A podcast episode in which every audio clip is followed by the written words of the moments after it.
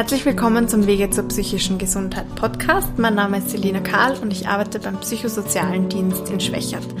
In der heutigen Folge spreche ich mit Sarah Senk, eine Mitarbeiterin von der Online-Beratung von unserer Firma.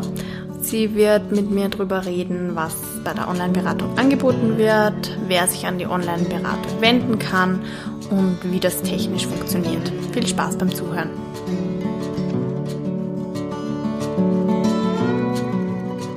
Hallo Sarah. Hallo Selina. Vielleicht kannst du uns mal ein bisschen was erzählen über die Online-Beratung. Wer kann sich an die Online-Beratung wenden und mit welchen Anliegen? Ja, also wir beraten schwerpunktmäßig Menschen mit psychischen Problemen, mit problematischem Substanzkonsum, deren Angehörige und auch Kinder und Jugendlichen von Eltern, die psychisch erkrankt sind mhm. und Beratung zu Themen der Arbeitswelt. Also kurzum, wir bieten die Beratungsangebote auch online an, die es an den einzelnen Standorten der PSZG GmbH in Niederösterreich und Wien gibt. Das mhm. sind die psychosozialen Dienste, die Suchtberatungen und die Einrichtungen der Arbeitsassistenz, wie zum Beispiel das Institut zur beruflichen Integration und Interwork. Ähm, wichtig ist, äh, das Angebot richtet sich an Betroffene und Angehörige. Mhm. Okay. Und das ist ja in so Zeiten wie jetzt, wo man zum Beispiel wegen Corona nicht das Haus verlassen kann oder weil man sich nicht traut, zu einer Beratungsstelle zu gehen oder nicht gesehen werden will, wie man da irgendwo reingeht, eigentlich ein super Angebot.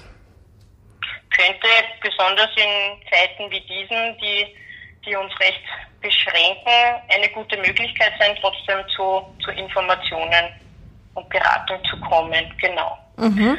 Ähm, zu den Anliegen, die du erwähnt hast, ähm, kann ich erklären, und zwar wenn man in das technische System der Online-Beratung einsteigt, dann gibt es eine Auswahl an vorgegebenen Themen. Okay. Das ist zum Beispiel psychische Gesundheit, Sucht und Suchtgefährdung, Themen zur Arbeitswelt, wie zum Beispiel Ausbildungspflicht, Lehrstellensuche, Arbeitsplatzsuche oder auch Schwierigkeiten am Arbeitsplatz. Mhm. Äh, wichtig ist, dass die Beratungen zur Arbeitswelt sich auch an Jugendliche richten. Ah, okay. Dann gibt es noch äh, den Bereich Soziales, wo man sich Beratung holen kann zu Themen wie Finanzen, Wohnen oder Behörden. Mhm. Den Punkt Leben in psychisch belasteten Familien. Genau. Und mhm. ansonsten, also man muss überhaupt keine Auswahl treffen. Man kann auf den Punkt Sonstiges auswählen. Und grundsätzlich kann man bei der Auswahl überhaupt nichts falsch machen. Das Anliegen kommt grundsätzlich immer rein und wird dann von einer zuständigen Mitarbeiterin oder Mitarbeiter auch übernommen und beantwortet. Mhm. Wie, wie das dann technisch geht, will ich dich dann eh noch später fragen. Gibt es irgendwelche okay. Personen oder Anliegen, ähm, wo die Online-Beratung von uns jetzt nicht passend ist? Nicht passend könnte man bezeichnen, äh, also Online-Beratung kann für ganz akute Situationen und Notfälle, die zum Beispiel eben eine unmittelbare Unterstützung oder auch wirklich eine rasche medizinische Hilfe erfordern, nicht passend sein. Mhm. Ähm, auf der Webseite, wenn man dann zu unserem technischen System kommt, gibt es dann auch eine Verlinkung äh, zu Kontakten und Krisentelefonnummern, die man für schnelle Hilfe kontaktieren soll. Mhm. Ähm, das liegt einfach auch daran, dass die, diese Telefon- und Online-Angebote von diesen Einrichtungen im Vergleich zu unserem Angebot größtenteils rund um die Uhr zur Verfügung stehen und auch an Wochenenden und Feiertagen. Also wir sind nur werktags und untertags erreichbar. Mhm. Also man kann sich das ja auch nicht vorstellen wie jetzt ein Chat oder so, sondern eher wie ein E-Mail-Verkehr, wo halt nicht gleich unmittelbar wer live mitliest, sage ich mal, oder? Genau, das ist ähm, eigentlich gleich der erste sehr gute Hinweis. Es ist ähm, die Online-Beratung ist eine E-Mail-Beratung. Also es ist keine, keine Chat-Beratung. Das heißt, es ist in dem Sinne auch ein bisschen zeitverzögert. Aber mhm. dazu kann ich dann später noch ein bisschen mehr sagen. Ja, Ähm, mir wäre es noch wichtig, ähm, weil wir jetzt kurz vorher erst bei den Anliegen waren, mit denen man sich an uns wenden kann. Mhm. Ähm, wichtig ist für uns schon auch, ähm, dass wir Kinder und Jugendliche ansprechen möchten. Wenn zum Beispiel ein Elternteil an einer psychischen Erkrankung leidet. Ähm, also unter dem Anliegen, Leben in psychisch belasteten Familien würden wir insbesondere gern Jugendliche zum Beispiel ansprechen. Ja. Okay. Also der eine oder andere kennt ja zum Beispiel eh vielleicht ähm, das Projekt KIPKE, das es in den psychosozialen Diensten gibt, ja. ähm, hat vielleicht schon mal davon gehört oder hatte vielleicht auch schon mal Kontakt mit einer KIPKE-Beraterin und da sind auch Kolleginnen über diesen Kanal in der Online-Beratung erreichbar. Mhm. Okay, und weil du gerade die Kolleginnen ansprichst, wer sind die beratenden Personen, also die, die am anderen Ende vom E-Mail dann sitzen? Die beratenden Personen sind Mitarbeiterinnen und Mitarbeiter, die bei uns auch physisch in den psychosozialen Diensten, in den Suchberatungen und in den Arbeitsassistenzen arbeiten. Das heißt, es sind vorwiegend Sozialarbeiter, Sozialarbeiterinnen und auch Psychologen, Psychologinnen, die bei der Arbeitsassistenz beschäftigt sind. Okay, aber keine Fachärzte und Fachärztinnen, oder? In der Beratung nicht. Die Projektleitung ähm, hat der Wolfgang Werner, der Facharzt für Psychiatrie und psychotherapeutische Medizin ist, aber nicht in der Beratung tätig ist. Okay, aber das ist ja auch eigentlich kein, also man schreibt ja meistens nicht wegen Medi rein medizinischen Anliegen, nehme ich jetzt mal an. Da sollte man schon vor Ort einen Arzt sehen wahrscheinlich. Genau passiert wenig. Natürlich gibt es immer wieder auch mal Fragen, die aber dann meistens, ähm, viele sind eh auch ähm, schon in, in regelmäßiger ärztlicher Behandlung, die man dann natürlich dorthin verlagert. Okay. Und wie funktioniert das jetzt technisch? Also ich, man geht auf unsere Website psz.co.at und dann? Dann gibt es ähm, über mehrere Seiten ähm, auch eine von Beratungsangeboten, die es ähm, tatsächlich in den Beratungszentren gibt, äh, die Verlinkung zur Online-Beratung. Mhm. Dort wird man dann weitergeleitet auf eine Seite, die heißt Veranet. Äh, das ist ein webbasiertes System. Das wird auch vom Großteil der Anbieter, die Online-Beratung machen, verwendet. Äh, das System ist wichtig, um einfach den Datenschutz gewährleisten zu können. Das okay. heißt, äh, die Beratung ist über dieses System verschlüsselt und findet auch anonym statt. Man braucht einen Benutzernamen und ein Passwort. Mhm. Und beim Benutzernamen kann man durchaus kreativ sein. Der muss überhaupt keinen Rückschluss auf den echten Namen geben. Okay, und man muss dann nicht einmal eine E-Mail-Adresse angeben, oder wie? Ähm, man muss nicht, aber man kann. Das ist schon eine relativ wichtige Information. Ähm, also man kann eine E-Mail-Adresse angeben, man muss nicht. Man kann sich zum Beispiel für die Online-Beratung könnte man sich ja vielleicht auch einen, einen eigens dafür angelegten E-Mail-Account machen. Mhm. Ähm, das Problem ist, wenn man keine E-Mail-Adresse hinterlegt, könnte man auch äh, sein Passwort nicht zurücksetzen lassen. Ah, okay, ja, das macht dann natürlich Sinn, falls man das mal vergessen hat. Insofern würd, würde es Sinn machen. Es ist jetzt ähm, aber auch kein Drama, wenn man keine E-Mail-Adresse hat und sein Passwort nicht zurücksetzen kann und es aber vergessen hat, was einmal leicht passieren kann. Man muss mhm. heutzutage sich so viele Passwörter merken. Mhm. Dann registriert man sich einfach neu. Okay, ja, stimmt. Das ist dann halt durchaus natürlich vielleicht auch ein anderer Name, aber trotzdem kann man es ja dann wahrscheinlich zuordnen aber insofern ist es praktisch, ähm, sich mit einer E-Mail-Adresse zu registrieren. Ähm, man kann zum Beispiel auch, äh, wenn man ein Passwort mit E-Mail-Adresse dann ähm, hinterlegt hat, informiert werden, wenn von uns eine Antwort gekommen ist. Ah, okay. Mhm. Also das heißt, man ja. loggt sich dann da ein mit seinem Benutzernamen und mit seinem Passwort und dann kann man die vergangenen Nachrichten alle durchlesen oder eine neue schreiben halt.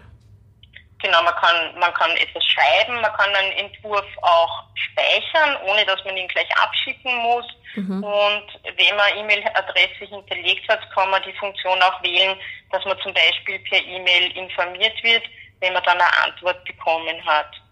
Ähm, okay. Es ist uns bewusst, dass unsere Passwortrichtlinien über dieses System recht umständlich sind.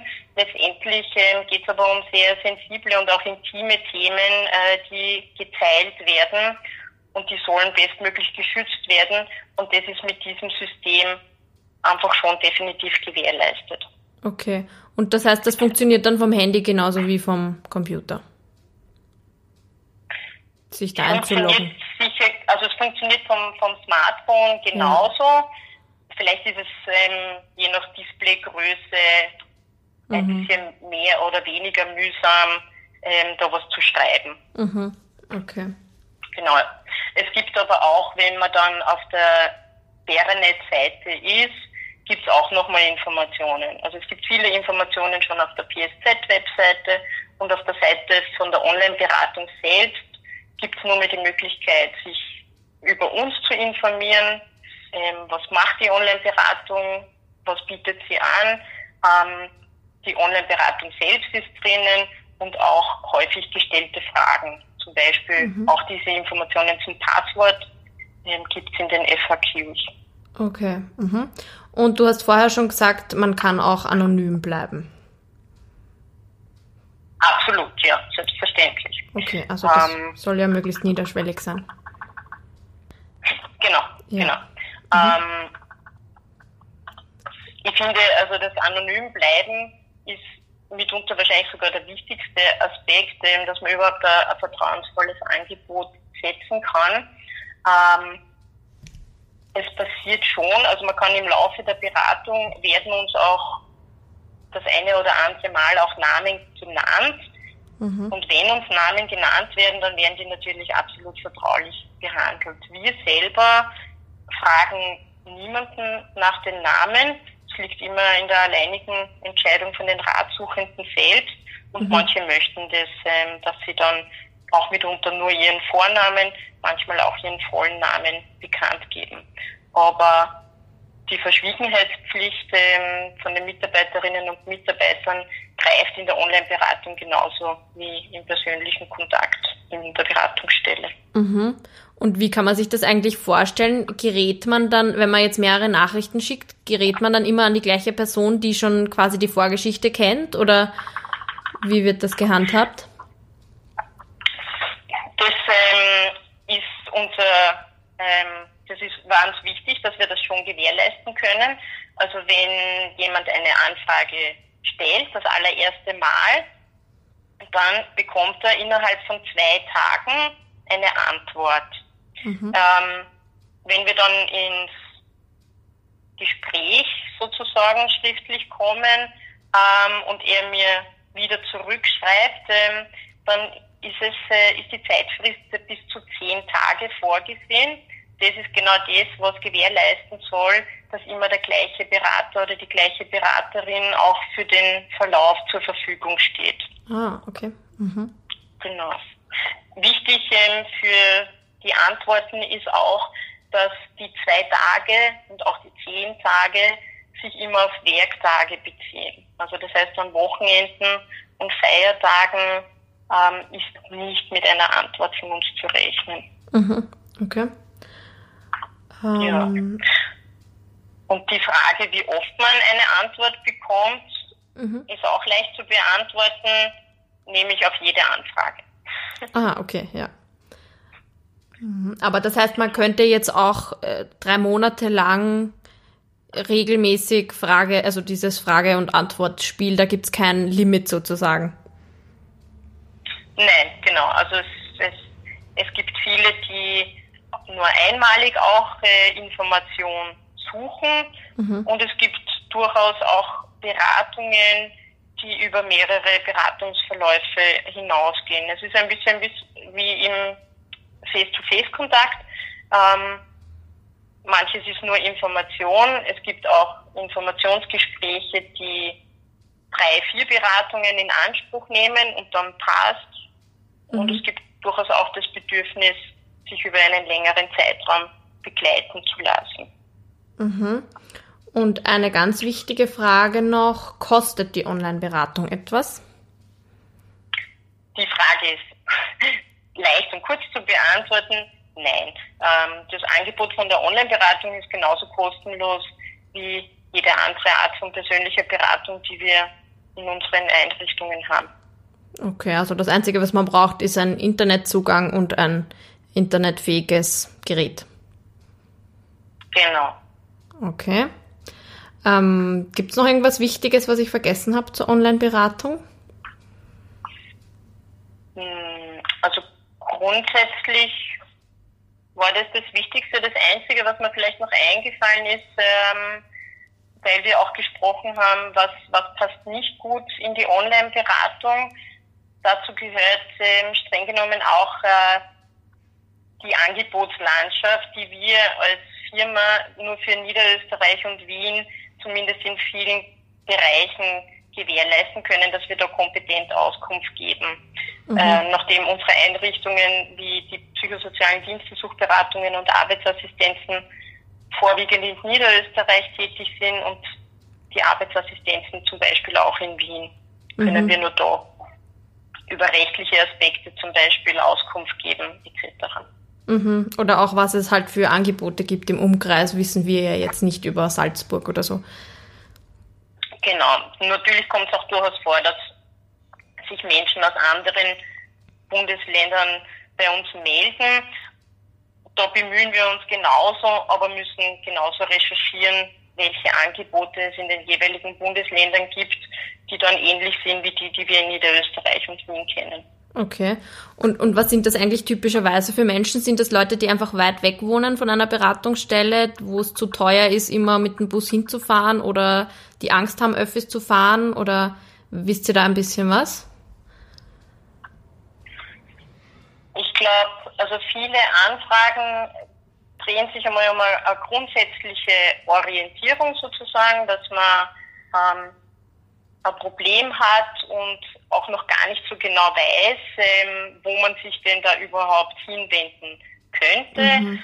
Ähm, muss ich mich dafür an einen Arzt wenden? Wenn ja, an welchen?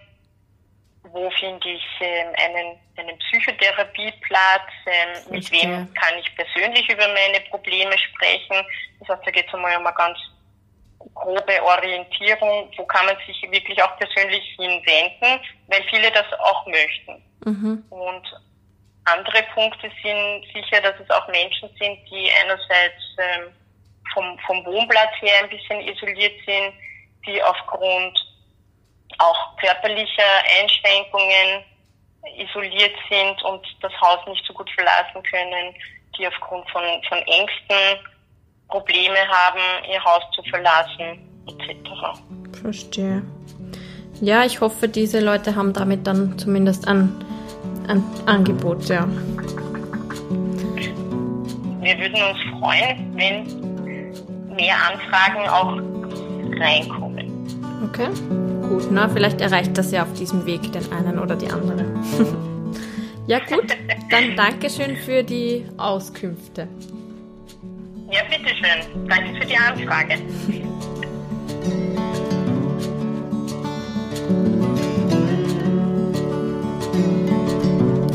Vielen Dank fürs Zuhören. Nachdem wir heute über Online-Angebote gesprochen haben oder unser Online-Angebot, habe ich jetzt noch ein paar andere Tipps, nämlich unseren YouTube-Kanal, den man unter Psychosoziale Zentren GmbH findet. Ich werde das auch verlinken. Da gibt es einige Videos, also die ganzen Podcast-Folgen anzuhören. Es gibt aber auch eine Rubrik, die heißt Gut durch den Tag, wo Sportübungen, Kochvideos und Bastelvideos zu finden sind und auch was man mit Kindern in dieser Corona-Zeit tun könnte. Ähm, außerdem wollte ich noch hinweisen auf eine Verhaltensempfehlung von der Universitätsklinik in Freiburg. Da gibt es Hinweise und Empfehlungen für den Umgang mit psychischen Belastungen im Zusammenhang mit der Corona-Krise.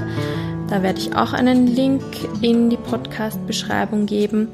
Und ich wollte noch hinweisen auf eine Angehörigengruppe von der HPE, die im Moment trotzdem stattfindet über das Online-Portal Zoom. Da gibt es auch nähere Infos auf der HPE-Website, die ich auch verlinken werde. Ich evaluiere im Rahmen meiner Masterarbeit den Podcast und versuche zu erheben, ob der Podcast eine Unterstützung für Menschen mit psychischen Erkrankungen, aber auch deren Angehörige und Freunde sein kann. Zu diesem Zweck würde ich Sie bitten, bei einer Online-Befragung mitzumachen. Die Befragung ist natürlich anonym und umfasst 13 Fragen mit vorgegebenen Antworten zum Ankreuzen. Sie ist also schnell erledigt und eine Rückmeldung von Ihnen würde mir sehr helfen.